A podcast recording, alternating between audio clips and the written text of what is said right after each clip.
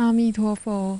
以下是慧明法师在八十五年九月二十八日经院所举办的大大专青年的干部训练营所做的专题演讲，题目是如何深入经藏以及资料运用。哎，我们嗯，这堂课有。五十分钟而已，是不是？两，总共有两节，中中中间有休息的哈。各五十分钟的时间啊，要讨论如何深入进藏跟资料的运用。那在干训的手册里面是。第十一页到十三页，那我是希望说，这堂课我有一些讲解的部分，然后最好另外有一半的时间，我在想，还在想说怎么样子才能够对大家最有帮助啊，就是或许。第二节课的时候，我们到这个图书室华语轩那边，改在那边。实际上，看看那边书到底是怎么怎么一回事啊？所谓如何深入经藏，资料都在那边。那我们在这边用用想象的，可能呃不是很恰当，也不一定啊。所以。呃，我们再看看状况怎么样啊？假如需要的话，或许我们下半段的时间改在华语轩啊。实际上，看看那边的所谓经藏是怎么一回事啊？那我们这一节就把书面的东西跟大家交换意见。那或者大家有实际上的问题啊，也可以提出来。因为这个题目很大。可能在学校里面，在研究所里面，可以开一年的课也不一定。开一年的课要在两节里面通通讲完，呃，实在是呃有一点高难度啊。那我尽量把我所知道的告诉大家啊。因为我上一次台大干训营的时候，我也讲过这个感受，似乎。呃，从我学佛以来，对这样子的一个题目，或者对这样子的一个主题，好像我都很自然的自己在追追寻，自己在找啊。从我学佛开始，好像很自然而然的就自己督促着自己，是怎么去深入经藏，啊，怎么去建立一套自己的自学方法。好像很自然的有这样子的一种诶内在的一种动力，一直到今天二十几年了，所以这件事情对我来讲好像是很自然的意思，很自然的一件事情，天经地义的一件事情。因此要叫我来说明，我倒想到说不知道从从何说起的感觉啊。那嗯，我也尽量啊，把我所知道的。跟大家呢，做一个最简单的报告。第一篇十页这一篇呢，啊，其实很简单的，只是提醒大家一些基本的阅读、思考还有写作的要领。那这个要领，我在很多场合都跟同学们呃说明过啊。这个要领，我想大家也可以多少把握把握到啊。但是在这边呢，只是把它做一个整理，把一些要领，像阅读怎么去阅读啊，在佛法里面相当文会、诗会、修慧。那佛法里面的修会，当然不呃不只是包含写作而已，因为。所谓修会，就是怎么把自己所听到、所思考到的真正内在化，啊，化成行动。另外一个就化成语言。那语言的表达有一种是日常生活的表达，另外一种是化成你所谓在表达你的意见、表达你的想法、表达你的这个判断，就是所谓论文的。那大体上呢，这边是这样子一个交代了啊，怎么去阅读？有提到一般的要求，以三遍为原则，怎么去找入门的书？怎么去分清楚原点？怎么晓得所谓第二手的资料？呃，再来所谓通识的书，啊，大概是这些原则啊。那我想，我就不多花时间在这边说明了。这这些对他来讲，应该是经常在运作的课程啊。因为学习任何一个东西，总是有次第、有步骤啊。大家想一想，当你们考上大学的时候，大一开始，你在任何一个专专门领域里面，我记得我上大学考上台北医学院药学系，最先其实也不是说。真的说，晓得药学系在干什么？我在大学的时候，在选择自己的组别，我们那时候是分成甲乙丙丁啊，甲甲乙丙丁组。那只是很自然的想到说，哎，我这个我家里的人很希望我去读将来出路比较好的科系啊。那当然，他们不会强迫，但是总是可以看得出来他们那一种要求啊。那读兵主，读兵主当然是希望你读医科啊，读医学院。但是我那时候也是没有想很多，只是一种像是一种反叛心理一样，大家都去读医科，我偏偏不读医科，所以我那时候我家里人很希望我读医科，我偏偏我我就是不读医科，就是不读医学啊。那要读什么呢？丙组里面除了医以外就是农嘛，啊，那正好我那时候高中的时候最崇拜的人是陶渊明，啊，觉得陶渊明很好，这个情根雨读的生活啊，晴天的时候就耕种当农夫，雨天的时候下雨天的时候就读书，啊，这种生活很向往那时候，但是后来。我到两年两三年前看过人家写一篇陶渊明的这个他的家世，才晓得说，哦，陶渊明也是很很很有世俗的一面，不是想象那样子。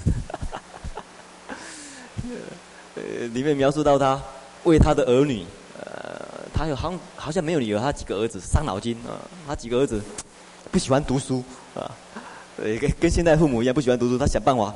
鼓励他们读书，也是告诉他们说，书中自有什么黄黄金屋啊，什么啦，你们要好好读书了。呃，然后我也是为他的儿子很伤脑筋啊，他还是为他的儿子才去打五斗米折腰的，啊，为五斗米而折腰，因为他要养家嘛。然后告诉他的儿子要，因为他的第一任的夫人蛮早就去世了，所以他再娶。再娶第二任续弦来养活，这个来照顾他的前妻的儿子。那他续弦以后的儿子又他诶，大概又生了几个，大概可能有四五个孩子吧。彼此之间兄弟也不是很合啊，那也并并不是很优秀啊，所以他很为他的儿子伤脑筋啊，写了几首有关于这方面的事。后来他晓得说，总是人呐、啊，人总是离不开这些烦恼的事情啊。但是那时候就觉得，陶渊明好像不食人人间烟火那样子的这种理想啊，所以我那时候所有的志愿都是要填农学院，通通填农学院，填农学院，填填填填到医学院药学系，台北医学院要学系，觉得好像要学系好像也不错啊，是松下问童子，言师采药去，采药不错哈，对。所以那时候想的实在是很很天真烂漫。那时候，高中时候的时候那种心情实在是现在回想起来好笑啊。所以那时候就填台北医学院要学系，好像那时候心里面想说不会那么巧吧，就中这个要要学系这样。那剩下通通填还是填了填那个天农学院，结果天下就是那么巧，就是台北医学院药学系。所以那时候去读，心里面觉得怪怪的，奇怪，我本来要本来要当农夫的，怎么跑来医学院干什么这样子？但后来想想，去读农学院也不是想象那那样子可以当农夫，啊。所以对药学系实在是不是很了解。那一开始，我记得印象很深刻的就是系主任来帮我们上药学概论、药学导论啊、药学导论的课。一样的，先对这一门有一些入门的药学导论的课。我那时候第一次了解到，一个所谓在那个领域里面，嗯，所谓一个专家或者一个权威在里面二三十年讲出来的东西。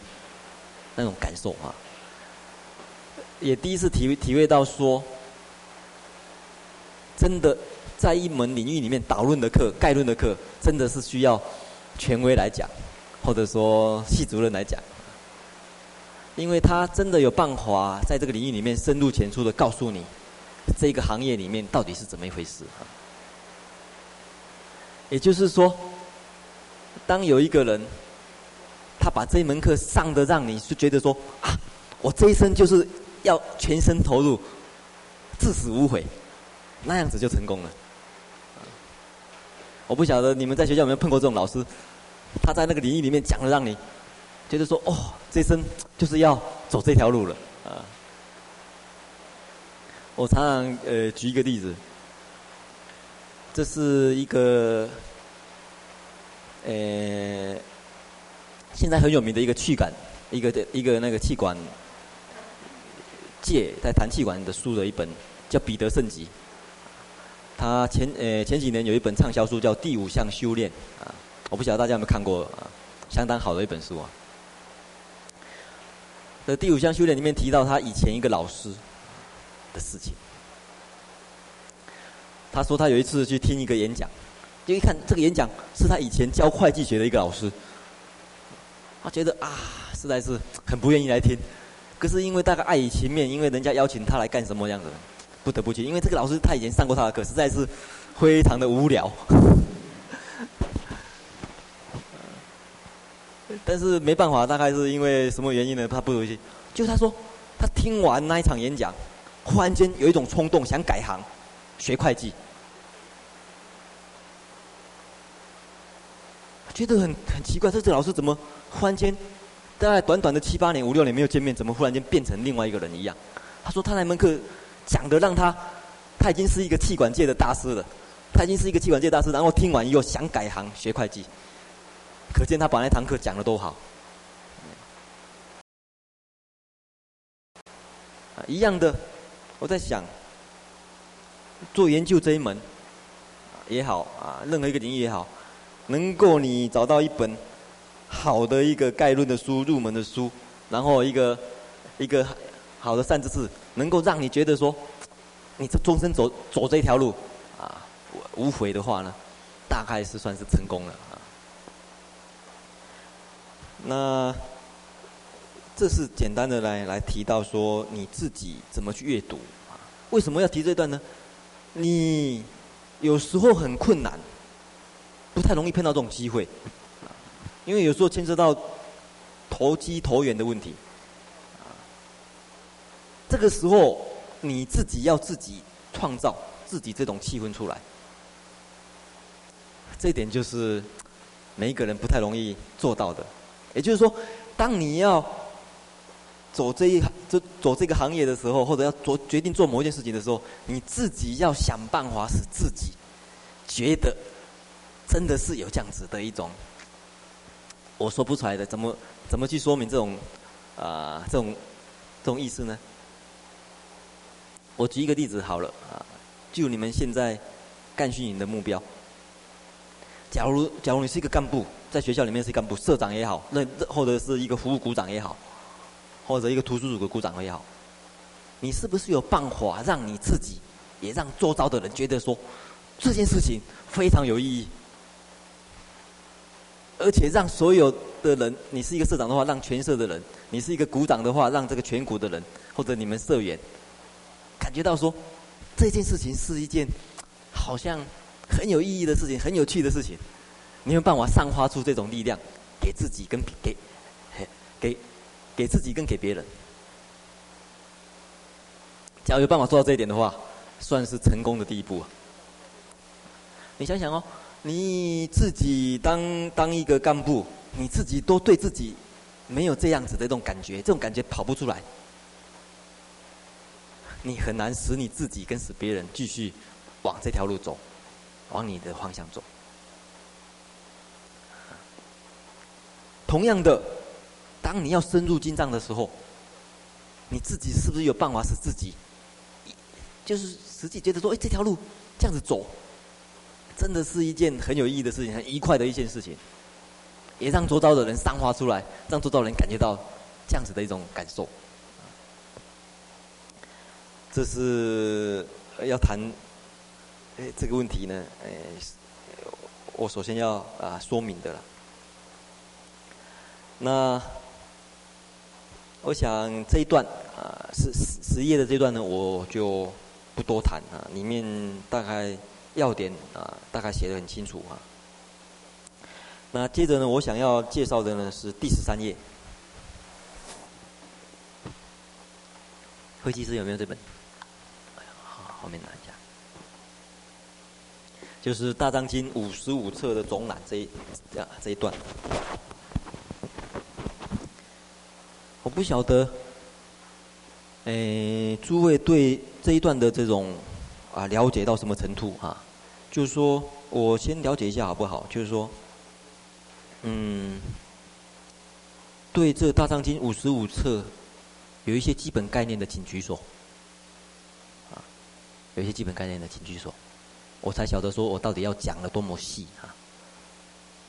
从来没有看过，从来不晓得，第一次看到《大藏经》五十五册的，请举手。第一次看到的，好，好情况下，嗯，剩下的同学没有举手的是属于哪一类？啊，这个也没，好像也好像也不是有基本概念，然后也不是说第一次碰到，啊，是属于怎样？啊，我有翻过。哦，对，组织整个没概念，好好。那我就简单的说明一下好了。大家晓得，佛经跟其他的宗教的经典不太一样啊。因为以基督教、以基督宗教为例子，他们很早，因为基督他在世的时候，旧约的部分是原先。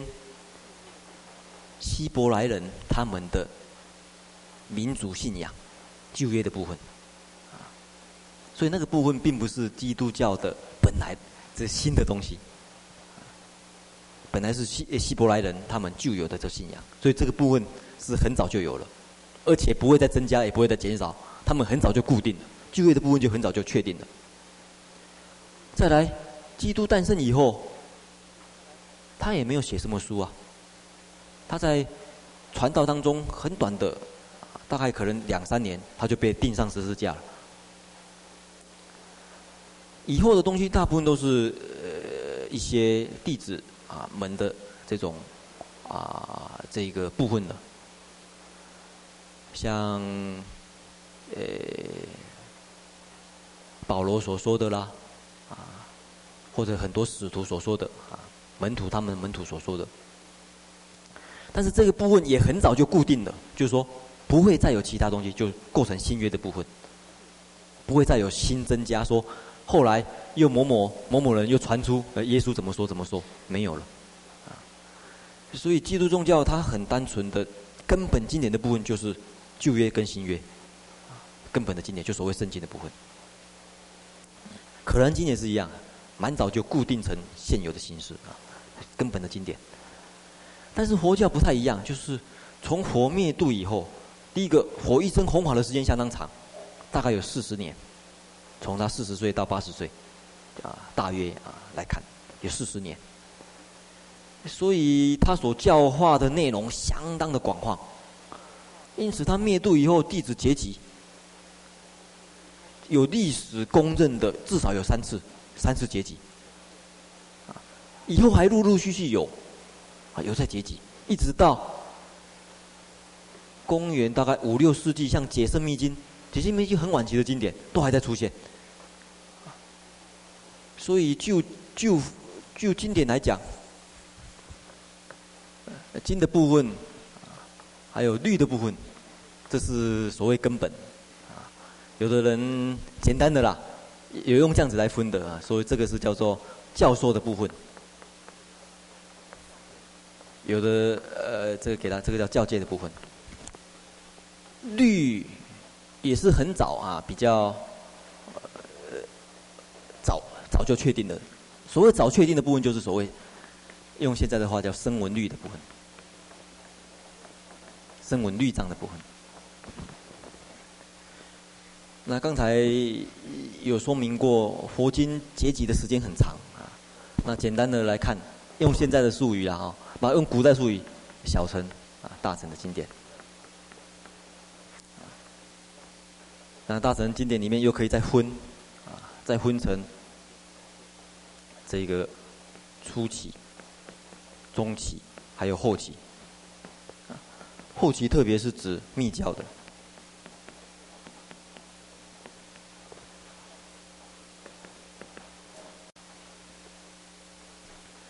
还是很长。那除了这个经跟律以外呢，又有论，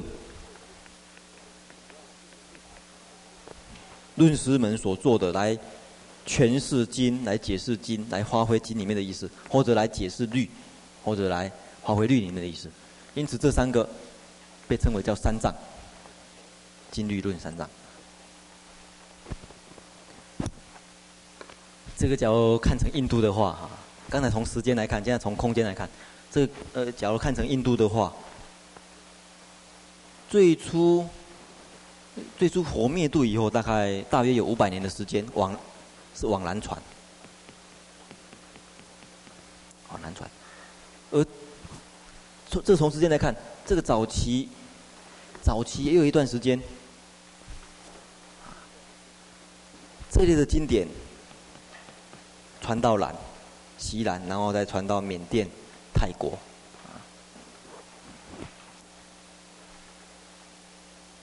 那他们这些国家讲起来，这个在文化上面不像印度那么强势啊，算是比较诶边缘的这种文化。所以他们接接触印度所传来的这个经典呢，几乎没有翻译，就是用原来的古印度的语言。那那时候就用，所以他们没有翻译，完全就是用古代印度语言来。那种印度语言呢，被称为叫巴利，巴利。其实巴利的意思其实就是圣典的意思。其实是圣典。所以。在南传国家，他们没有在早期没有翻译的这种这种问题。他们出家人直接学就是学这个古印度语言，他们的早晚课诵也是诵巴利文，但是后来才有逐渐翻译成他们的像锡兰文、缅甸文、泰文还是有啊，那是比较后来的事情。不像我们中国，在第二个五百年的时候，呃，透过丝路传到中国北传。或者，这个时候我们中国的就有大量的汉译火点的，因为你要北传要传到中国来，一定要汉译，我们中国人才有办法去啊这个，因为那时候中国已经固有的文化已经很强，你一个外来东西，你他很容易来做这种翻译的这种事情啊。这个文化的这个背景相当，才有办法这样一对一的对译过来。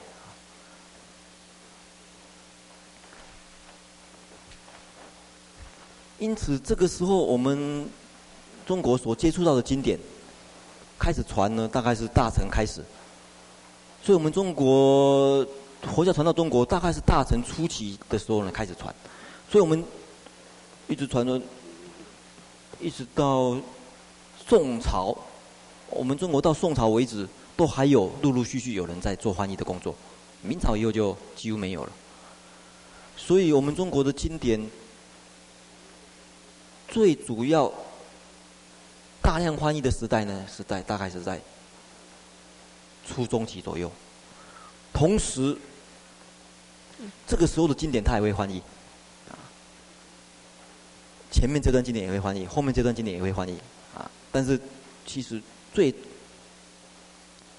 翻译事业呢最旺盛的是大大概正好在大乘这个初中期的时候。因此，我们看到从汉译的佛典来看，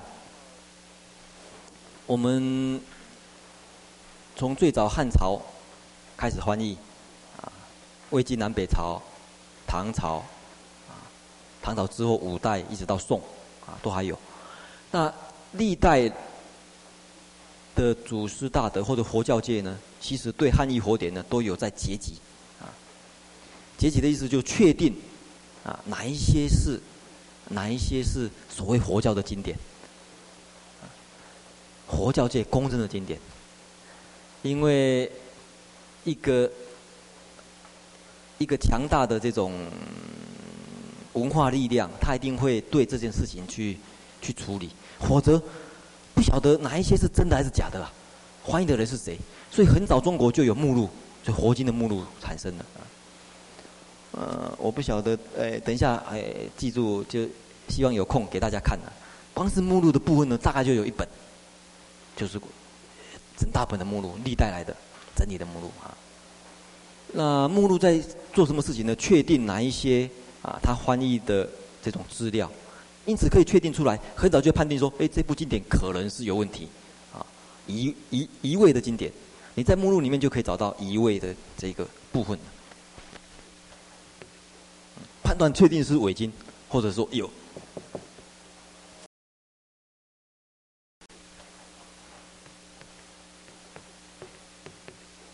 判断确定是伪经，或者说有有疑问的这个部分。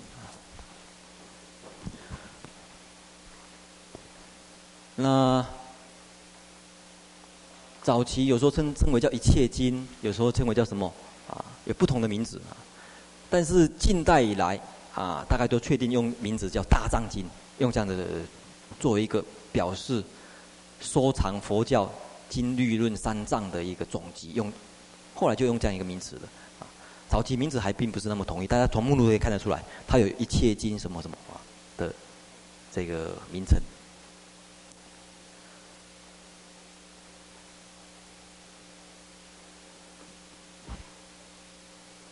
那古代对于这一类的经典，到底用什么来排列呢？用什么来组织呢？有不同的看法啊。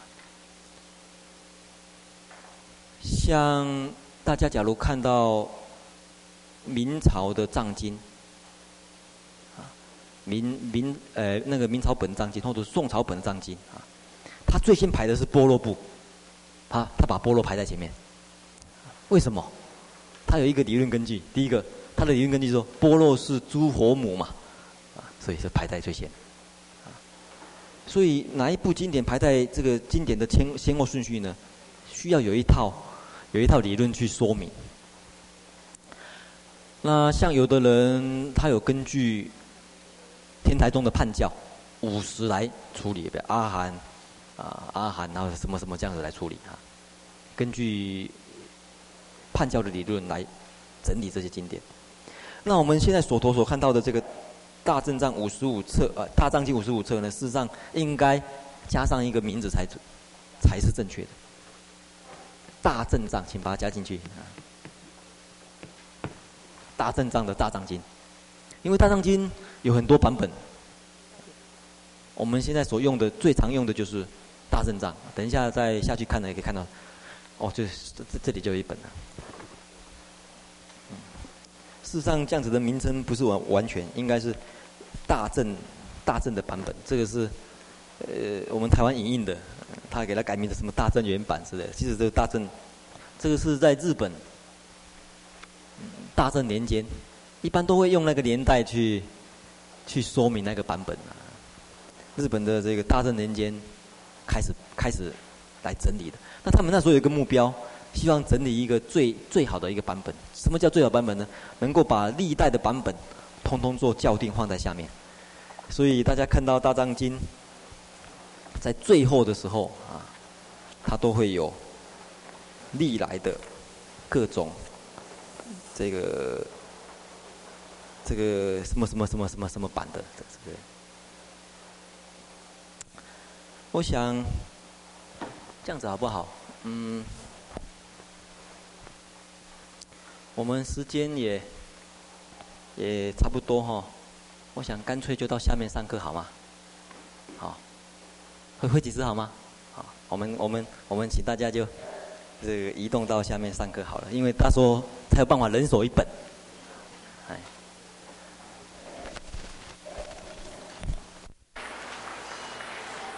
嗯，呃，我们首先看哦，这边这边实际上有两套，这边是大正藏，这边是。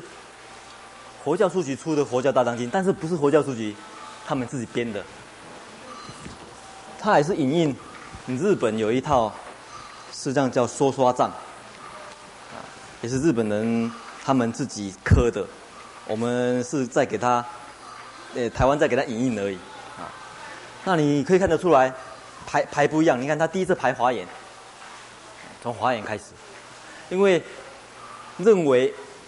依据华严中的思想是，佛最初在菩提树下成道以后，首先是说华严经，跟诸大菩萨里面说华严经，然后这个根基实在是太高了啦，只有菩萨大菩萨能够听得懂，所以没办法，只好怎样子呢？重新再来，重新再来，从最简单的啊方等部。他用方等部来排，再来排般若部，所以这这这是说说藏的这个排列方法啊，这也是呃，这是日本的另外一个版本哈。那台湾台湾在印的，那我们现在又看的是，现在要介绍的是大正藏这个版本啊，从第一册到五十五册的部分呢，是所谓中国的部分啊。另外五十六册到后面一百册呢，是日本人著作的部分，所以经常对一般学者或者学习常用的是五十五册。那大家这边这边也有哦，对对对，这是五十六册，到最后呃到八十五册，接着八十五册后面还有图像部密教的图像的部分，呃，都是一些密教的图像。密教图像的部分，这个做佛教美术的人最常用的部分啊，或者要画佛像啊什么呃，这三个部分，这个图像部就有十二本，十二本图像部，总共有一百本左右，所以大概这套藏经目前算是大家公认收集的比较完整、做的比较完善的一本。那这边又有一套一到五十五啊。现在请每个同学自己拿一本，随便拿一本都可以。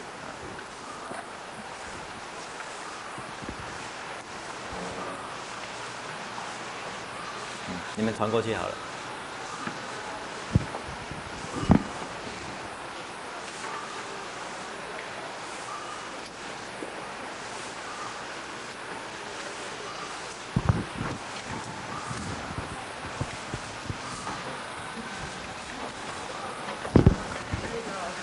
好可以。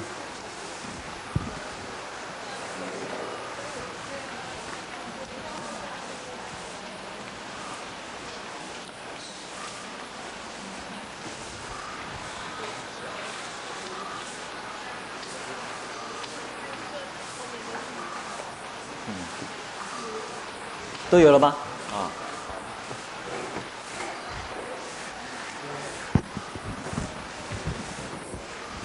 好随便拿一本呢大家先翻最后一页。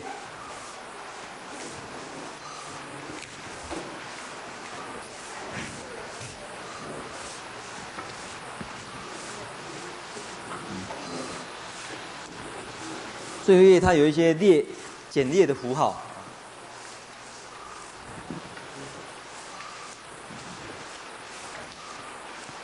有 有有的没有，是不是？啊，没有的话就看这个图像比较没有啊，有的没有的话就看其他同学的也可以啊。最后一页有一个简略的符号，你可以看得出来，他做校订的时候所用的，譬如说这个这个符号三代表是宋朝、元朝、明朝三本。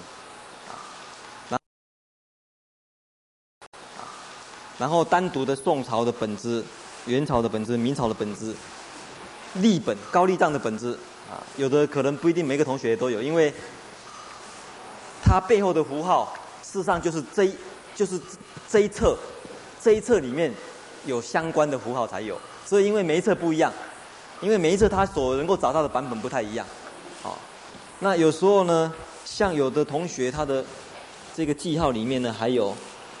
这个像我手头这里本呢，还有写一个底本，所用的底本，所用的校对本是什么啊？哎，都有。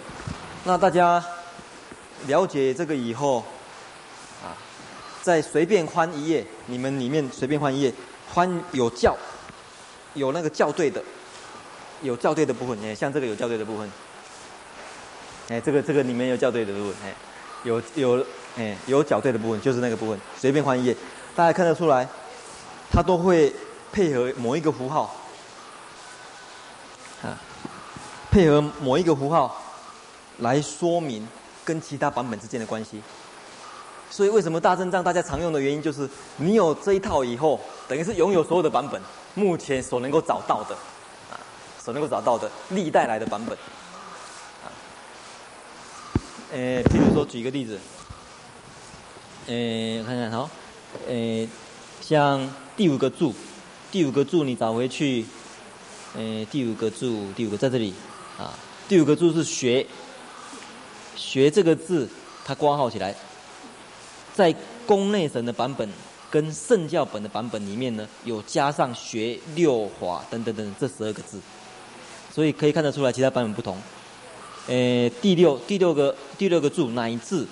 乃至的话，在圣教本里面并不是写乃至，是写便有，啊，所以大家可以看得出来，诶，从注里面可以看得出来，其他版本不同啊。像你这个注，诶，我们看一下第十个注，第十个注在这里，如此二三皆无，可是，在甲本甲本里面的如是挂号起来没有，缺乏这个字，所以那你看看甲本是什么？对对照一下甲，没有，应该是，哦，那可能在另外一侧。另外一侧，这个是上根呃第续注中部的，这个可能再找看看续注本里面一或者二三四五这样子找一找。甲本我看看这本这本写的甲本是没有，哦，其他的你要可能要找这个续注中部，这个是日本的，你你所用的这个这个续的部分是日本日本人做的。哎，您看哦，你这个本子是一嘛，对不对？宫内省的版。跟圣教本的本，那你一看，宫宫在这里呀、宫在这里，宫内省的本对。那圣教本？圣教本是正昌院圣正昌院圣于章本，这是太平的写经。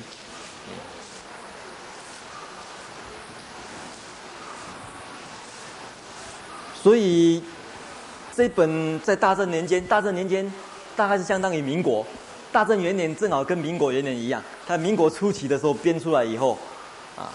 在日本人大概发动所有日本佛教界一起编印出来这样东西以后，从此整个佛学界几乎就用这个作为定本的，因为你可以了解到其他版本的相关性。但是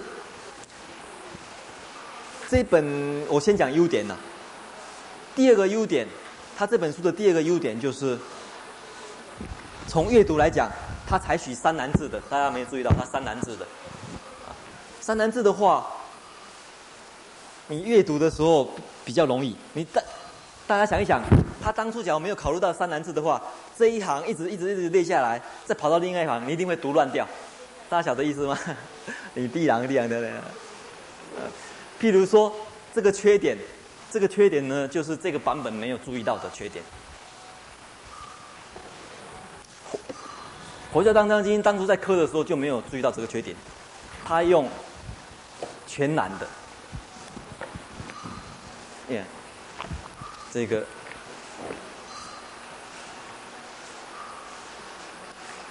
哦，整个整个一栏下来，你们有机会读一读，常常会读读读读到中间要接上来，找找不到哪一个，找不到哪一个开始的。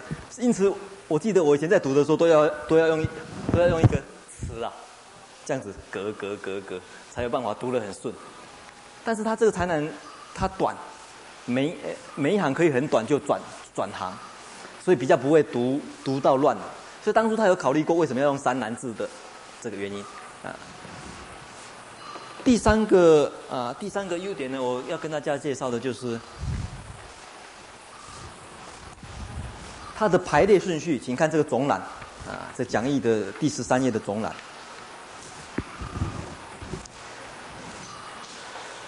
它基本上是按照。基本上是按照圣典、佛教圣典成立的顺序来排，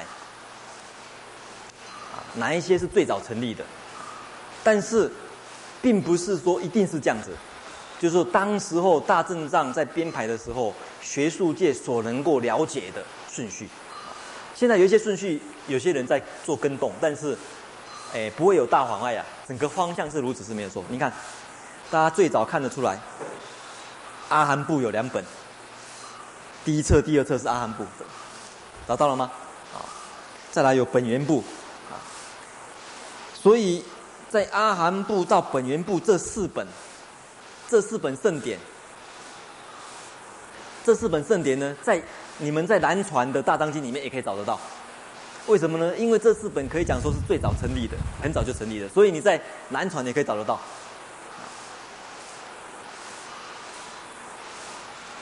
类似不一定是完全一样，但是很类似的，可以找得到，相相类似的。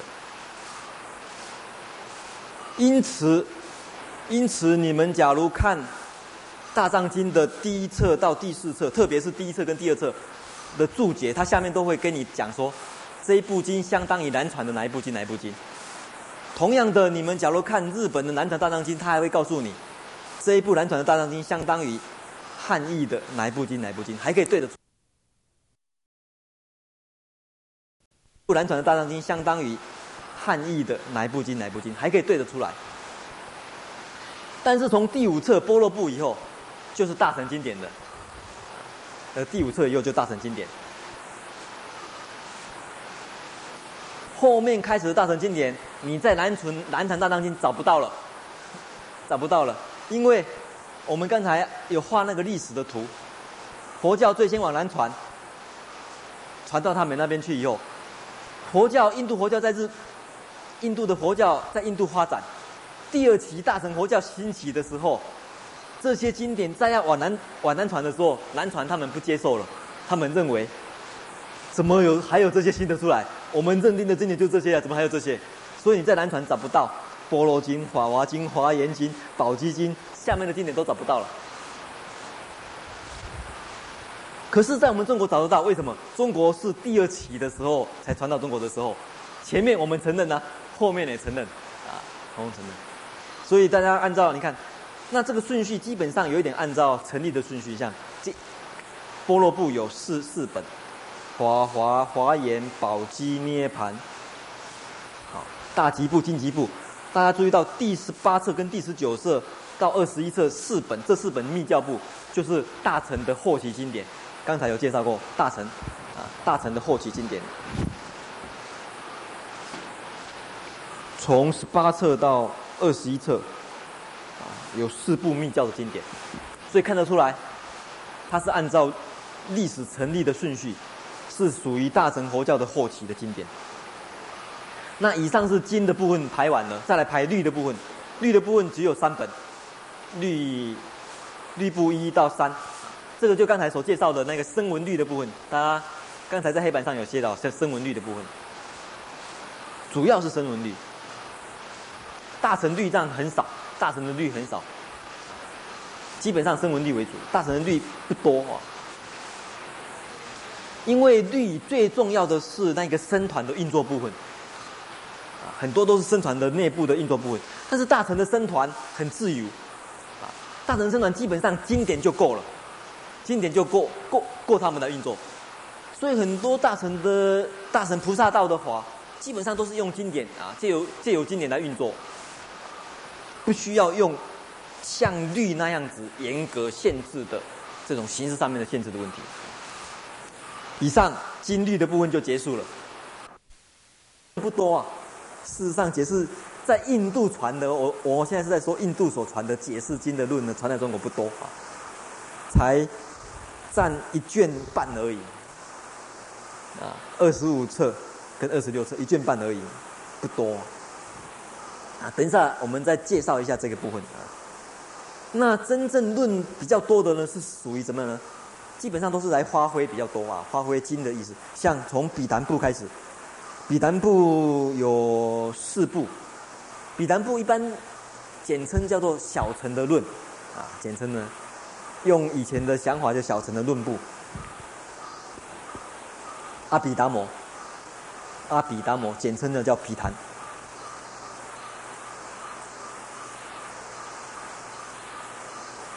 阿毗达摩。阿毗达摩毗昙，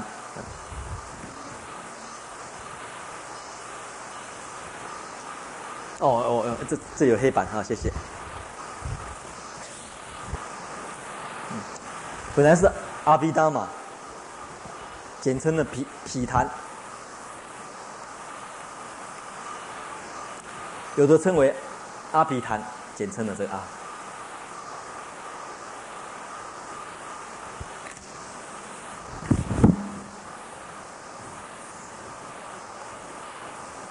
阿比是对的意思，达摩法对着法。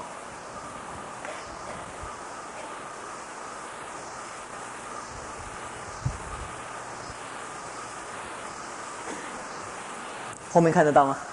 字会不会太小？等一下写大一点好了。因为为什么需要论？这也是可以看得出来需要论的一个原因。因为佛一生讲了讲了那么多的法。对不同的根基，那到底哪一些是最重要、最根本的？它的真义是什么？它的第一义是什么？佛说法总是用二谛啊，世俗谛、第一谛。第一谛是什么？需要抉择第一谛出来。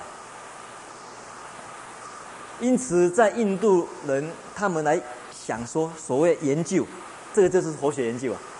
到底研究第一义出来，佛学研究到底什么？那到底所研究的对象是法。需要研究第一谛的话，那你怎么所谓研究什么？对着法，向着法，对着法，向着法，就是把教法里面最精义的东西抉择出来，抉择到什么程度？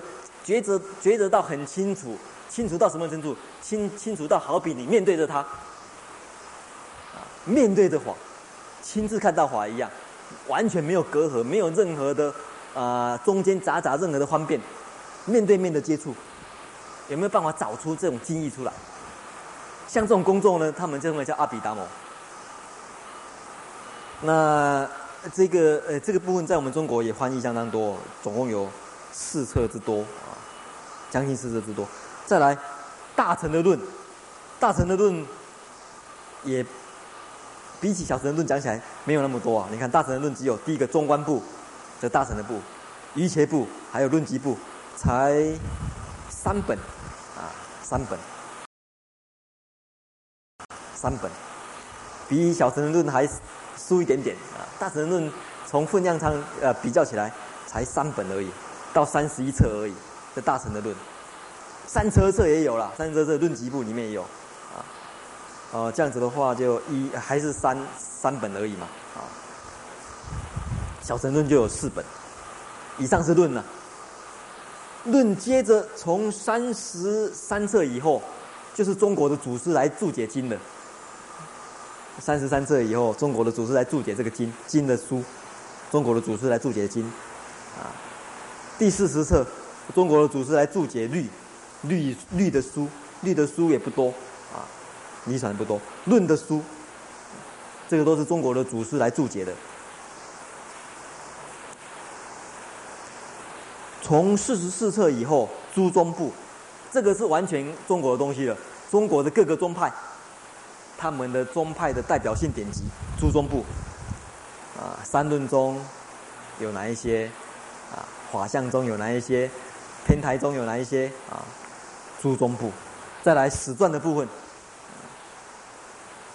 有一些是印度的史传，像马明菩萨的传，啊，龙树菩萨的传，但是很多部分都是中国的高僧传，啊，这部分高僧传占很大的部分的。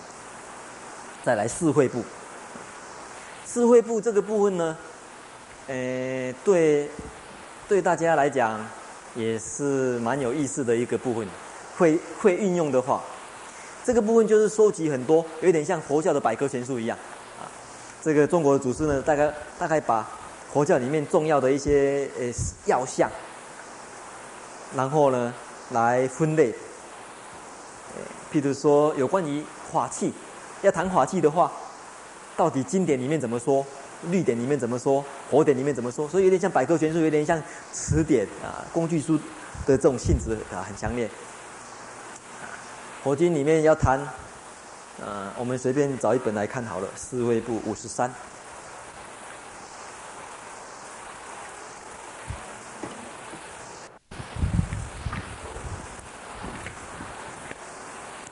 里面像这个古来。喜欢编这个的人呢，呃，就是那几位啊。凉的时候，宝忏他就编金律意象啊，有关于经典跟律典里面有哪一些这个特别值得摘要出来的？譬如说，有谈天的部分，天有哪一些？三界，三界有哪一些天？谈地的部分，天地啊，佛佛有在经经典里面谈佛有哪一些？那为什么谈到佛的应身，佛的万字放光？到底是在哪一部经典里面提到？啊，佛涅盘以后，天龙人在分舍利只塔，是在哪一部经典里面谈到？啊，这个是金律义象的部分。再来，法苑珠林，这个也是一一个呃佛教的百科全书一样啊，谈劫有时间部分啊，劫的部分，道士编的这个。佛教里面有关于祈雨，祈雨呀，下雨，天不下雨，祈雨，祈雨的部，有一个祈雨部，不是不是二口两舌祈雨那个祈雨，下的祈雨，谈这个呃受戒啊，这很有意思的一一个部分，四位部这里啊，再来外教部。目录部刚才有介绍过，目录部，目录部五十五，五十五在谁那边？哎，不是总目录，五十五在谁那边？有没有？有没有谁拿五十五的？对，五十五目目录部啊。好，呃，我。这个大家围过来看好吗？不晓得有没有办法看得到？前面的同学可能要蹲下，或者还有第二本五十五的话，也可以去看啊。你看哦，我为什么要特别说明呢？就刚刚才有说明过，历代都在编这个目录，从梁开始。还有大家注意一下，他那个顺序真的是按照，就基本上是按照历史顺序啊。从梁开始，申祐他就在编出三藏记集。就是所谓三藏里面的，到底是要就就是重经目录，隋朝哈，隋朝、隋朝、唐朝都有编《大大唐聂典录》，以前也称为叫内典，有点像大藏经一样聂典录，《续大唐聂典录》，《古今易经图记》。所以我刚才讲讲过，我们现在用大藏经的名字，在古代来讲不一定用这个名字，《续古今易图记》哈，我也蹲下好了。诶，重经目录。释教录，开元释教录，这个是唐朝的时候，开元年间释教录，所以不一定用大藏经的名字，释教录啊，什么什么，这个是释教目录，真元释教目录。还有，呃，这个是日本的，这个是日呃呃，这边是日本的部分，前面是中国的部分呢，这边是日本的部分。日本的部分他就收集某一个大师，传教大师，日本将来台州录，就将来的意思带来。从中国带到日本来，有哪一些？哪一些？都有变啊。青龙青龙寺求法目录，再来这个是天台宗的有关于天台宗的目录，东域传的目录啊。所以光是从目录可以看得出来哈、哦，这个历代来对于所谓藏经的这种编辑，他是尽量去做到。我们随便看一下这个出山出山藏记集，大家看得出来，他每本书他他有经过分类。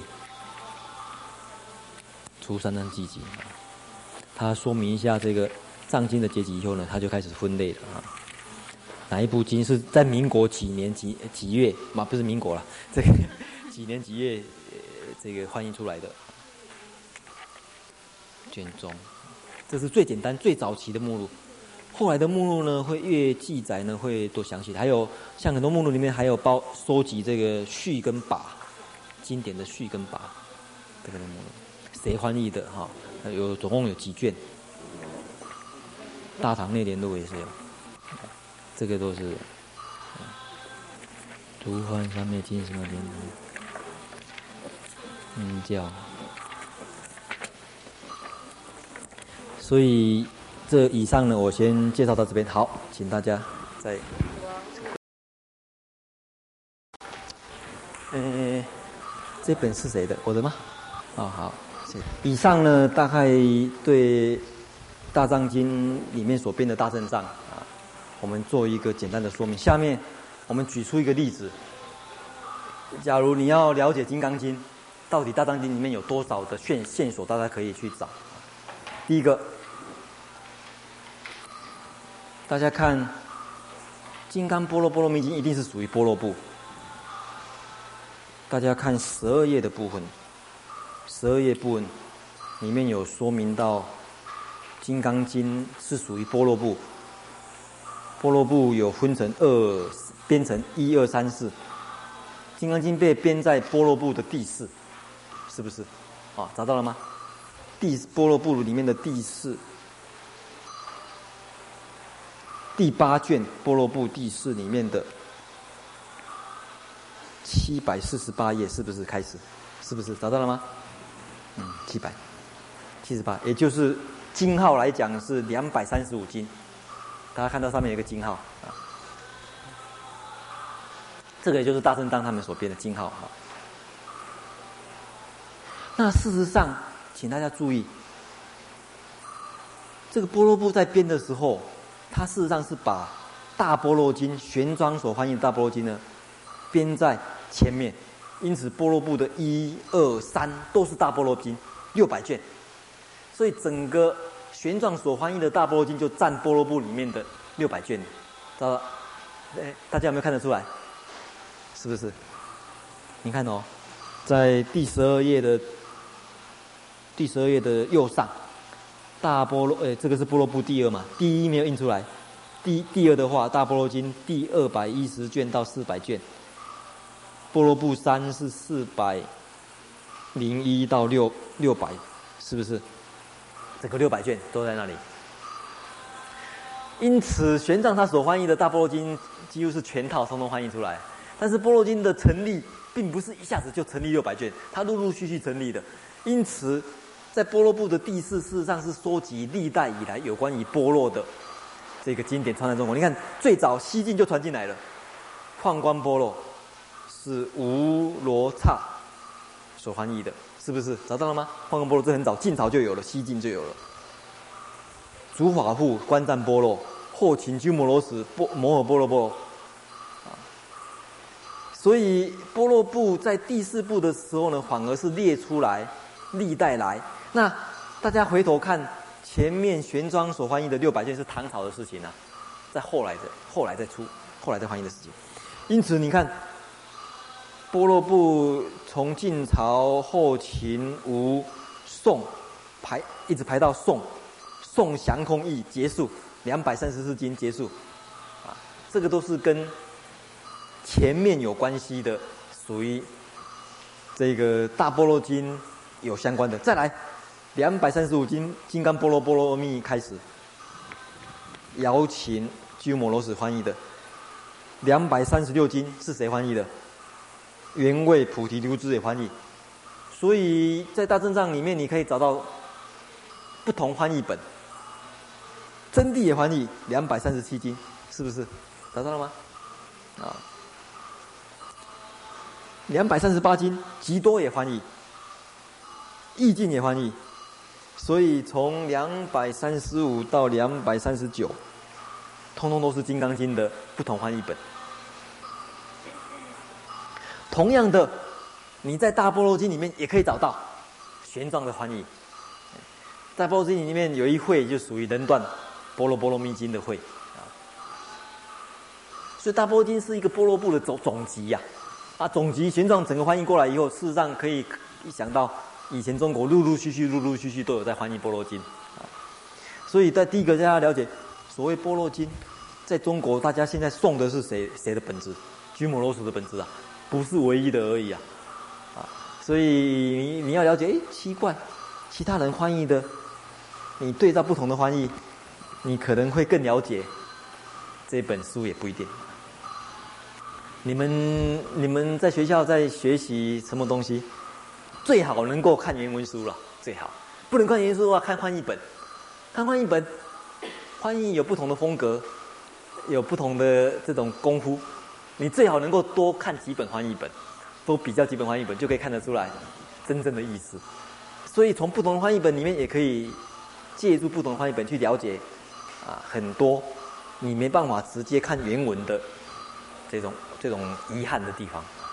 所以你看，我们中国很有意思的，就是说历代来都把不同的翻译本通通给它摆在一起。跟跟西藏大藏经不太一样，西藏大藏经很有意思哦。西藏大藏经它也是历代来有不断的翻译，但是他们有一个呃习惯，前面的翻译翻译出来，后面翻译比较好，他就把前面的不要了，就只留一本。呃，但是我们中国通通把它保留下来，呃，基本上这个也有好处，可以让呃历代的人、后代的人啊来做比对。好。《金刚经》有这么多的翻译本，那我们来看看印度人对《金刚经》有没有作论？经的话，有所有一些祖师都会作论。我们看十三页的右边，我们可以找得到第二十五卷里面有《金刚经》的论，而且是印度的祖师做的。第一部是无着菩萨造的《金刚波罗蜜》，一五一零号到一五一五号。这些都是《金刚经》的论，都是印度祖师所做的。所以很多同学在要研究《金刚经》的时候，常常会忽略了这一步，啊，这个步骤。印度祖师也有做啊。另外，有些人现在还比较方便的，就是说他了解梵文，《金刚经》有梵文本。你还可以直接去读梵文本，还有《金刚论》《金刚波罗波罗蜜经论》里面呢，一部分也有梵文本，颂的部分都颂文的部分有梵文本。你了解的话，哎，还可以有更多的这种学习角度。那你看完印度的祖师所造的论，我们看看中国祖师有没有写论？请看十二页的左下有一个《金刚经》的书，书的目录。我们可以找到中国很早就有人写书了，隋朝智者大师开始就写书了，一六一六九八号的，一六九八号开始啊，就有这么多啊。到这边所说来的到唐朝，事实上宋朝也有还有，这是大家所能够看到的这个大藏经的部分了，那。事实上，还有一部分中国的著作缩载的比较多的呢，就是《续藏经》啊，请大家再来这边看这一套。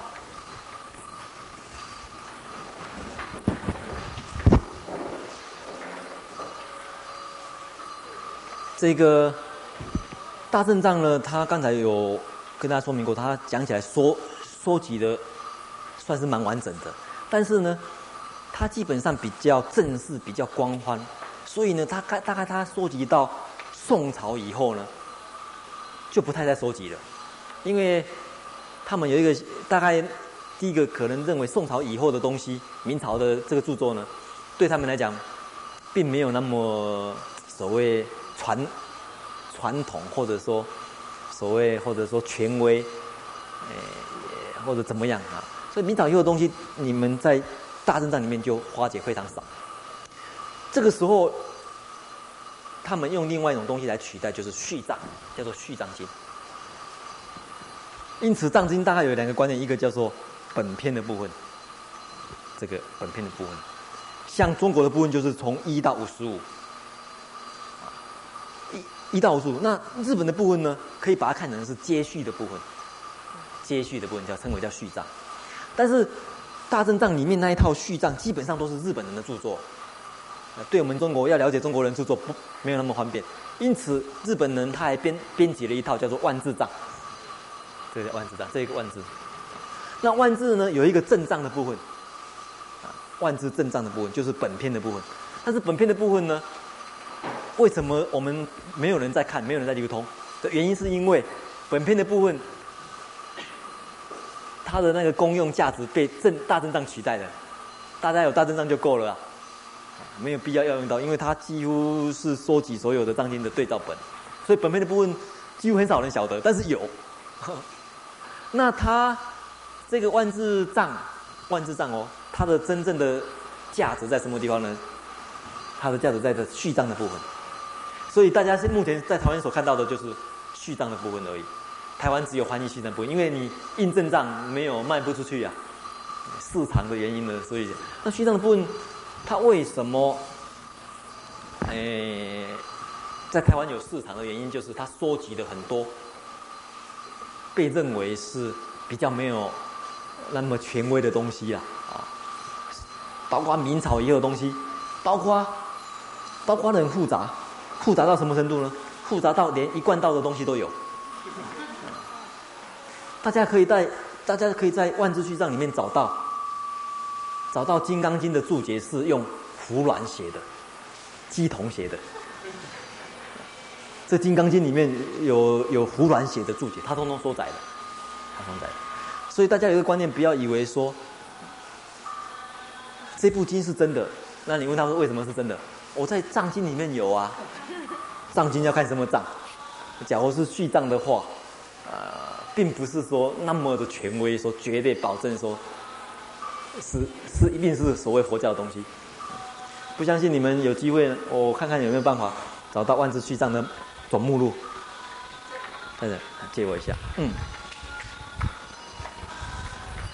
一般你们要深入一个经藏，当然一定要先从目录开始啊。这总目录，我常常举一个比喻，用现在的网络来看，最容易了解。这个总目录好比它的 home page 一样啊，或者好比它的这个，我们看一下，哎。在《金刚经》的啊，在这里看看《金四经》《金刚经》，嗯，这是新经的哦，《金刚经》在这里，《金刚经》的话，他就说起相当多了，从三三三十八册开始啊，晋朝僧肇所写的僧肇啊所写的开始。《金刚经》中通什么啊？明朝的呃呃收集的相当多。《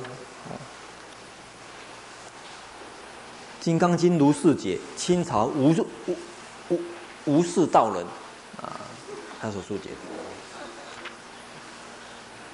金刚经》浅义，你看这里就这一部有没有？《金刚经》注释，清朝妇人乩童乩氏乩定。乩童，找到吗？看到吗？还有清朝福佑帝君，福佑帝君是谁？福佑帝君是谁？关公吧？还是谁？福佑帝君注解的。哎，你们看一下三十二页，这这里还有一本。三十二页，胡佑帝君。李存良嘛？李存良啊？哦，胡佑李存良，听说是李存良。仙仙公庙的李存良。哎，仙公庙的李存良。木栅木木栅仙公庙的注解，是清朝，哎，胡佑帝君呢、啊？还有俞樾啊，清朝俞樾，这个是一个文学家嘛？俞樾他的注解，所以他就收集的很杂啊，反正有就进来，有就进来。当时就收集，所以序章很杂，比较杂一点。但是杂有好处啊，反正全嘛，尽量全。嗯嗯嗯。另外很多像禅宗的东西的仪轨啦，所以说，对，反正这个序藏的部分就是可以看到很多这个正藏里面啊所没有的地方，它也相当多。你看，从第一册这边。从第一次开始一直到一一一百六十，相当多。好，接着我们想跟大家介绍的就是工具书的部分。呃，你要你要深入的，你要只要要深入一件呃领域，工具书的运用算是非常重要的。第一个。大正藏，日本人有编索引，所以索引也是一个重要的一个工具书。呃，举个例子，它里面大概当时候啊，对，我顺便介绍，刚才有介绍这个大正藏这个版本的优点，还没有介绍它的缺点。它缺点是什么？标点符号，呃，不太不一定完全正确啊，因为第一个日本人的。汉文阅读能力，并不是说那么的平均呐，因为当时说他们找一些，我是听说了哈，呃，这个找一些，因为这工作太繁大了，呃，非常的庞大，他们找很多那个佛学系的学生，日本佛教大学的学生来帮忙，所以很多都是学生帮忙点的，帮帮忙居多的。那有一些是点的不错，那有一些但是这个标点哦。呃，大家不要太去完全，因为大家晓得原先藏经是没有标点的呢。请拿一本高那个高丽账给我，那边有一个高丽账。顺便拿一本大正藏啊，随便一本。但是大大正藏这个标点，大家看到这种标点是日本式的标点，所以它有打勾，有写一二。那个打勾一二都是日本式的标点，他们读汉文的那一套标点，所以它这个标点你们作为参考啊，就借我一套这高丽藏。高丽藏是在韩国韩国呃这个开标的，有没有标点？没有啊。那大正藏当时候在编的时候，他们要选择一个比较好的版本，那时候是大部分都用高丽藏做底本，大大部分用它。做底本，这个高丽藏这个这个本子呢，算是在藏经里面算是比较古的。它那时候是高丽藏呢，最主要它是根据中国的金藏金金金朝的时候，金兀术那个金啊金金金朝的时候呢，那个版本来复刻，而且他那个复刻是国家来支持的，国家支持的这个这个藏经事业，那他那个版。他那个他那个版的选择相当的慎重，听说那个制作过程相当的，呃，这种严密，就是说，他那个木头现在还在啊，在韩韩国的海印寺，在在将来大家假如去韩国观光的时候，有一站叫做海印寺，海印上面那个海印，那个板现在还藏的海上面，现在还继续可以再印，所以你看那个木头有多好。那木头经过听说是经过什么处理？我我是听过说，选择好像是什么木，一种什么木，然后这种木再泡，啊，经过那呃，把那个木头浸在海水里面浸了三年，泡了三年，然后再经过什么处理处理，那个硬度啦，还有那种蝗虫啊，什么都考虑过。你看到现在还都还在，到现在都还在印，可以再印，啊，我到韩国的时候曾经去参观过这个。这一个，这个这个版本的储藏的地方，原先的原先的储藏的地方已经有损毁，那他们又移到一个地方，用现代的方法呢，再把它储藏，结果发现他们早期的储藏方法比较好，呃，现在这种储藏方法呢，没有像以前那么好。像日本那个，日本有一个很有名的版本呢，叫做铁眼藏，铁眼是铁眼禅师他化缘。来刻的，他那个版本，他那个本呢，现在也在在。那个版本的木头是用樱花的木头，樱花的木头，诶，那个流传性比较长。那刚才介绍到索引啊，索引事实上会用的话呢，也是一个工具之一啦啊。那日本人他们也编出来，这是索引的部分。再来，呃，另外还有一个是华宝总目录。华宝总目录有三册，一二三。除了目录部以外呢，另外还编一个华宝总目，就把其他藏经的版本的目录统统收集了。这是大正新修大藏经的版本。宫内省图书寮一切经目录，大家要知道，它不是用大藏经，是用一切经。宫内省是指什么？晓得吗？日本的皇室，日本的皇室啊。日本的皇室，它有一个等于是日本皇家图书院一样，皇家图书院，你们一切经目录，东市藏经一切经目录，南禅寺上提无寺知恩院一切经目录，所以他以前就称为这个一切经，有都称为叫经律论等目录。啊，这个是写经的目录啊，这个是第一册。顺便介绍第二册的部分。也是有各类的这个目录，像啊明朝的、清朝的、黄伯藏啊，刚才所介绍的说，呃大日本校订说科大藏经总目录啊，所以把把历代来的所有的藏经的这个版本，他这边也收集的有相关的目录。刚才所介绍的续藏经大日本续藏经的总目录，在这边也有所在。啊第三本，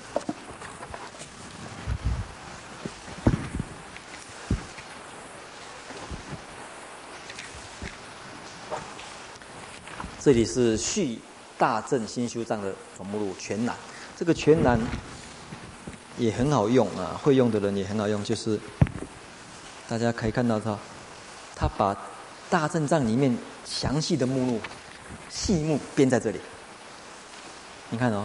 你要了解，你要了解《况晚经戒本书》这本书钞里面详细的、详细的细目，对，俱舍论本义钞的详细的细目，啊，它包括细目都有，非常详细的细目，所以，呃，算是很好的一个小型科判一样，对对对，这本书哈。另外，你要了解某一个人，他翻译了哪一些东西？比如说，要了解，反过来用名字去查。日本空海，空海上人，他在藏经里面有几本收载几本，他都有写。反过来用名字去找找书。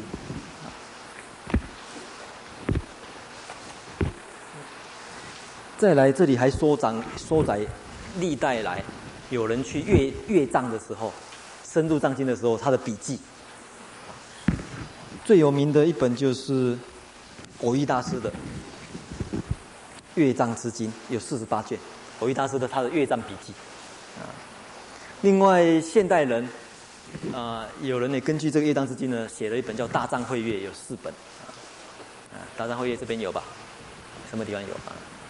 类似于这个阅藏的这笔记，哎。哎，没，哎，对，这个也是阅这阅藏的笔记啊，但是这个参考参考啊，并不是说每一个人的心得记载的都会一样，他这个也是基本上是按照这个偶遇大师的那一种格式去写的。好，这是有关于目录还有索引的部分，再来另外一边就词典类。词典内会用的话啊，这也是蛮重要的一种，呃，啊方法。最有名的当然是望月这一套，啊望月，但是当然是日文，日文，但是还是可以查，因为它有，它有编中文的。新闻风印的时候，他请人家再编一个中文的笔画索引，可以找得到啊。举个例子，嗯，你们要找。这个，呃，《金刚经》的话，经就写几画，看看几画，然后找出来，然后再回里面再找里面的这页数，还可以找出来啊。那呃，后来佛光山，他基本上是根据望月来编一套《佛光大辞典》啊，这个也可以应用啊。那早期这个应该是丁福宝的啊，也不一定。我看看这个是不是？那这这套也是定福宝的。这是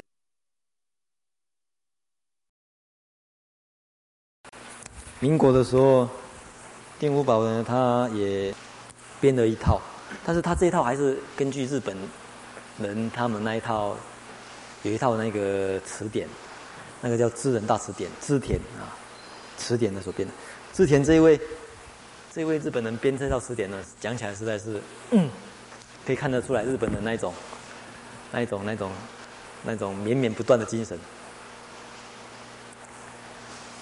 他那时候也没有，那时候也没有这个电脑，也没有什么所谓人手帮忙。大概在战前一直编编很长的时间，他完全靠一个人，用手工这样子整理，用用用随便小卡片。他说那时候物质也很缺乏，在战争的时候，随便找什么纸，有找到纸他就抄抄写。然后抄写了几次，都快要成功了，都要快完成了，然后空袭、炸毁，又重抄，这样子几次哦，反复几次哦，毅力没有间断，然后终于把这本编出来了。然后，但但是听说了，我听我们我在印度读书的时候，听一个学长讲，他说，听说他最后是神经衰弱死掉，还是发疯死掉，不清楚，忘记了。所以他一生精力就是投注在这个地方。这个呃，这个也类似。另外，呃，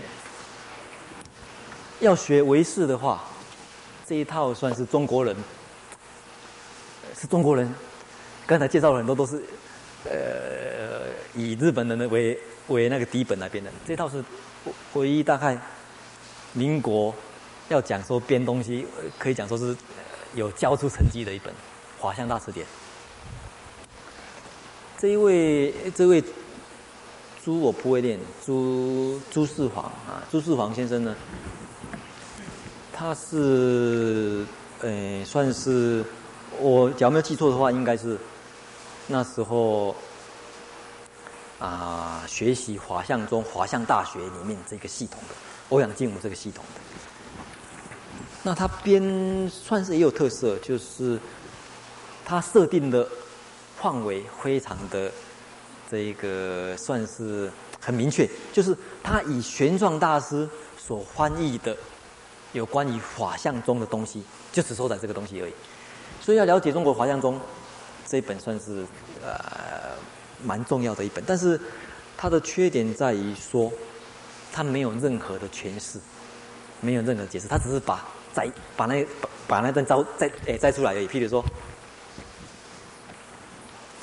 嗯，举个例子，四沙门果，他就他只告诉你，在《瑜伽师地论》里面第几卷第几页，完全没有任何的诠释、消化、分类。因为真正的一个词典，真正要做一个词典，它这本是其实是一本算是一本引文呐、引用引用而已啊。真正这这这这真正一个词典，你需要把它分类。比如说这样子的一个词，比如说举一个例子，法佛法的法。法到底有几类的意思？第一个是教法的法嘛，这是一个法。第二个色身香味触法的法也是法啊。再来，呃，皈依三宝那个法也是法。还有法非法，谈法非法，那个法非法就是那个正正确不正确的意思啊。这个 rightness 也可以当成，也可以当成 duty 的意思，义务，法也有义务的意思。你需要把分类啊，然后好的词典还会把这个分类里面它重要的用用力用的例子是什么，还要列出来。所以讲起来，严格来讲，这本还不能叫做真正的词典呢，啊，它事实上是一个引文的一个总摘要，但是已经蛮方便的。再来想要介绍的就是《佛书解集大辞典》，啊，解诶《佛书解说大辞典》这部。这部大概，诶，这套也是日本人编的。哎，所以讲起来，日本人大概是在明治维新以后，啊，因为受到整个社会的冲击，明治维新整个日本走向现代化。明治维新整个日本走向现代化，现代化以后就要把旧的东西通通。通通通通做处理呀、啊，还包括政治上面问题。因此，日本整个佛学界他惊慌了，他他发觉再没有现代化的话，可能会被社会淘汰。所以他们那时候派很多留学生到欧美去学习新的一些治学方法回来。所以这些都是用新的治学方法做出来的东西，包括那种藏经的整理。这一套这一套书呢，大概是把所有的佛典做一个啊。做一个解说，就是你凡是要研究哪一部经以前，先来这本书看一看，会找到一些基本的资料。举个例子，大家要了解唯识的话，有一本叫《白话名门论》。好，大家要了解唯识的话，有一本叫《白话名门论》。好，《白话名论》从这边开始，《大乘白话名门论》开始。相关的相关的书，他通通他通通介绍了，《大乘白话名人录开宗义解》，《大乘白话名论解》，《大乘会书》，有关于大白话名论这么多，一直到这里，《白话名论显超》。第一个，你至少可以了解到有关于白话名论有这么多的书。再来，《白话名门论》这一部论，它做一个简介，它到底，它到底它的。日文名字啊，日文的名字是什么？诶，中国的名字是什么？藏文藏，它有藏文本，有藏文的名字；有梵文本的话，有梵文的名字。这本书的卷数，这本书有没有现存？在其他的藏经里面是属于第几号的经，都有写出来。翻译者的是谁？啊，在什么时候翻译的？还有这本书的大要内容就介绍了。介绍以后，他现在告诉你。现在有没有刊行的本子？有没有写本？通通基本是要在这里。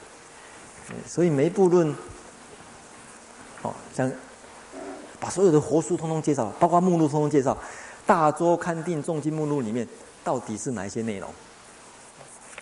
所以这一部呢，作为活书解说的话呢，算是很完全。再来想介绍的是。嗯，目前嗯新编的一本百科全书，有时候用一用啊，也也是有它的方便呐。这是中国人编的，对，算是现代现代现代编的啊，算是一本百科哈。那这个算是啊，现在来讲，中文的资料里面也是可以参考的一本。这是中国百科，还有索引啊。再来，想要介绍一本，你们只要会日文的话呢，这本词典啊很有意思，就是中孙年的。嗯，佛教与词典，这本就是，它算是嗯有一点算是啊把一些。佛教的术语尽量用现代的话来诠释，然后附上梵文、藏文乃至于相关的资料，说然后把意思呢尽量把它分析得很清楚。举一个例子，哎，我刚才讲火法的话，我们看看火法它这个法它怎么来编，怎么把它分类？法。哦，哦，一二一七，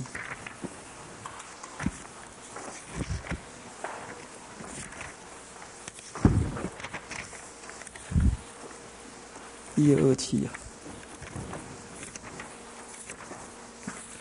那我在这里，好，第一个，我看看它总共有几个意思。哦，你看关关这个滑，这个滑最难最难处理的一个问题，这个华一直到这边都有哈，到这里。佛法的话，第一第一大类的意思，普通叫达玛啊，华啊华诶，它的它的梵文、巴利文，还有字源的解说从哪边来的？再来第一大类的意思里面有一个第第一种，第三类的意思，他就把它分成第三类的意思啊，然后再引他他引用一些在哪一部经里面可以找到这一类的用意，所以这一算是作作为词典来讲，算是。嗯，有一种，有一种已经帮你，帮你把一些现代人的研究成果，对某些词的研究成果呢加以整理的。所以，嗯，以前我也常用这本啊，呃，蛮蛮方便的一本这个书啊，啊，因为你可以看到现在的学术研究对一些词到底整整理到什么程度。啊并不是最新的，但是至少已经成书的了。另外，日本人编了很多像《禅学大辞典》呐，净土宗的词典也都有啊。啊、呃，我想，嗯，初步我先，初步我先介绍到这边，看看还有十分钟时间，大家有没有什么问题？啊，我可以帮忙大家啊解答的，还是什么？如果时间有限，那才能。没办法三种。哪三？是没有办法每一种字典都去查。看你看你要解决什么问题，一问题而而已。某一个概念是不是？假如我的话，我的话，我一定先我我的顺序是这样子的，我会先查佛教一大词典，大概把一些最基本的弄清楚。现在还有很多词典，特别是英英文的，市场也变得很多，国外英文的，国外的英文编了很多佛教百科全书，啊。还有相关的词典。事实上，英文现在英文编的越来越多了。我也常常会参考英文的。我基本上顺序会先找一找这个佛教仪，再回头再来看看望月，望月大师典。哎，望月先，但是望月的的东西呢，不像。哎，它有引文，对，它它它有引文，那它也有引文，但是它引文很简洁。然后经过整理消化，望月也有，但是它比较古老一点，不像现在整理的那么的，呃，严谨严密，严密的程度当然那个严密的程度是比较高一点，啊，我们可以同时比较望月里面对“华”这个字，嗯，五六。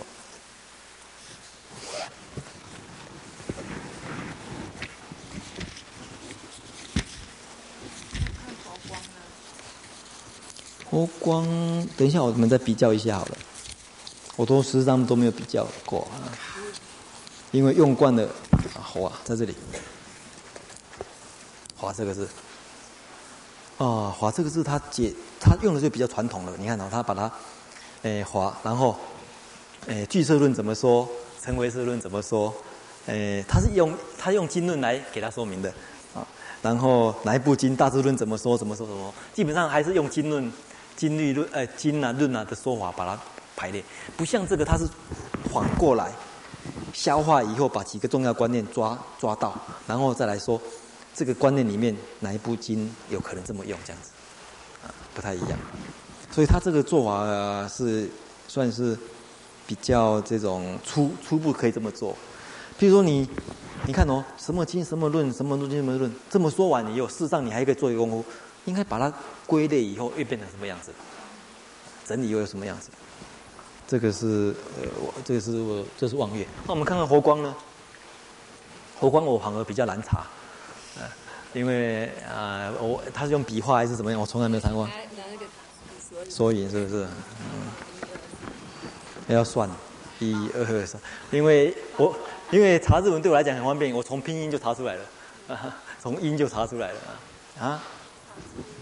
哦，你查注意，那你替我查好了啊。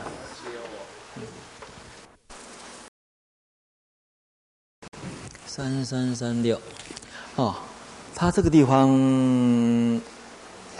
有，呃，他有改写了啊，改写，但是他的改写呢，看得出来是是有参考，呃，望月。但是有一部分是参考啊有一部分是参考这个啊印顺法师的《活学概论》的话啊，可以看得出来它的分类方法。它第一类就是火点中，呃，总卦来讲是什么什么啊？第二第二大类就是色声香味触法的法，第三大类音名的用语，大概它它是分成这三类，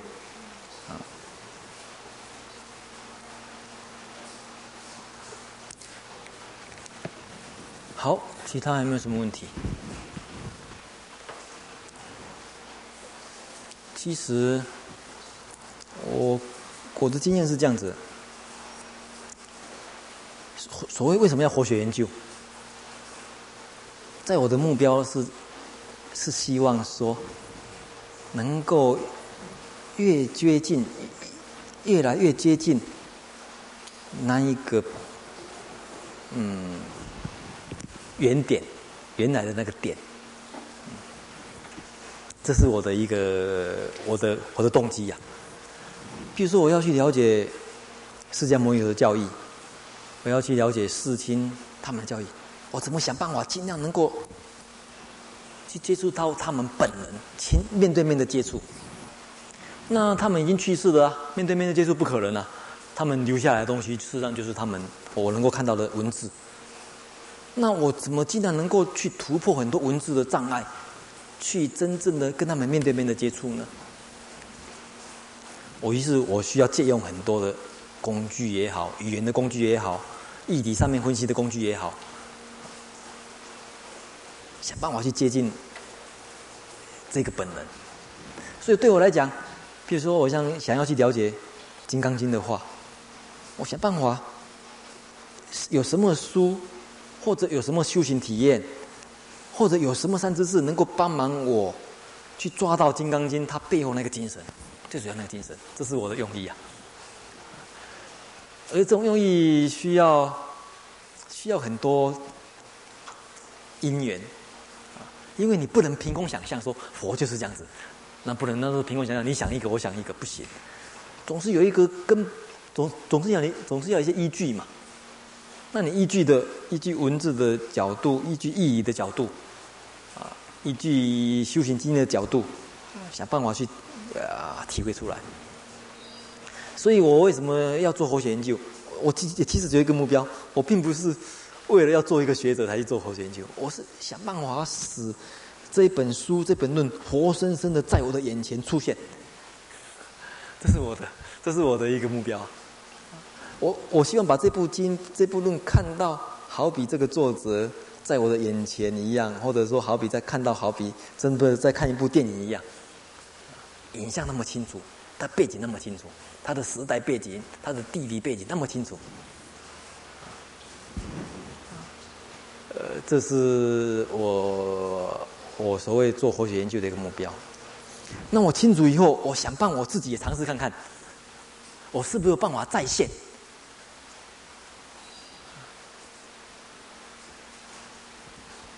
把这种东西重现出来。因为这东西摆在这边，就是文字嘛，就是书上的东西啊。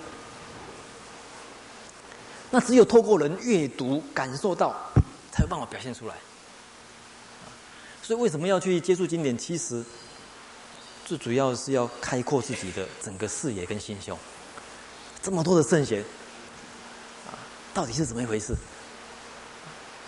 才不会学友当中常常就是局限在啊某一某一个你想象中的的这种局面的时候，你常常只只有在在很在很奇奇怪怪的想象，比如常常为了要。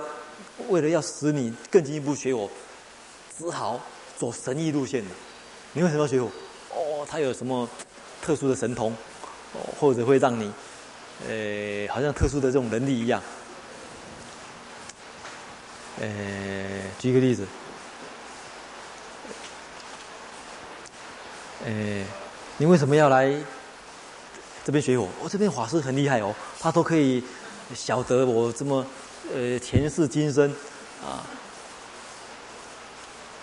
有有有一呃，我有一天走走在半路，忽然间发现这个法师在后面跟我讲讲怎样怎样怎样怎样，啊，或者我在做梦的时候梦见他呃在跟我说什么话，或者我在想要做坏事的时候，他忽然忽然感觉到他在我的眼前说不可以做啊。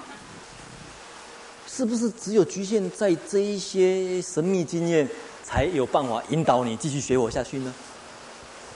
还是有办法去找一些更普遍的，大家都可以学习到的东西呢？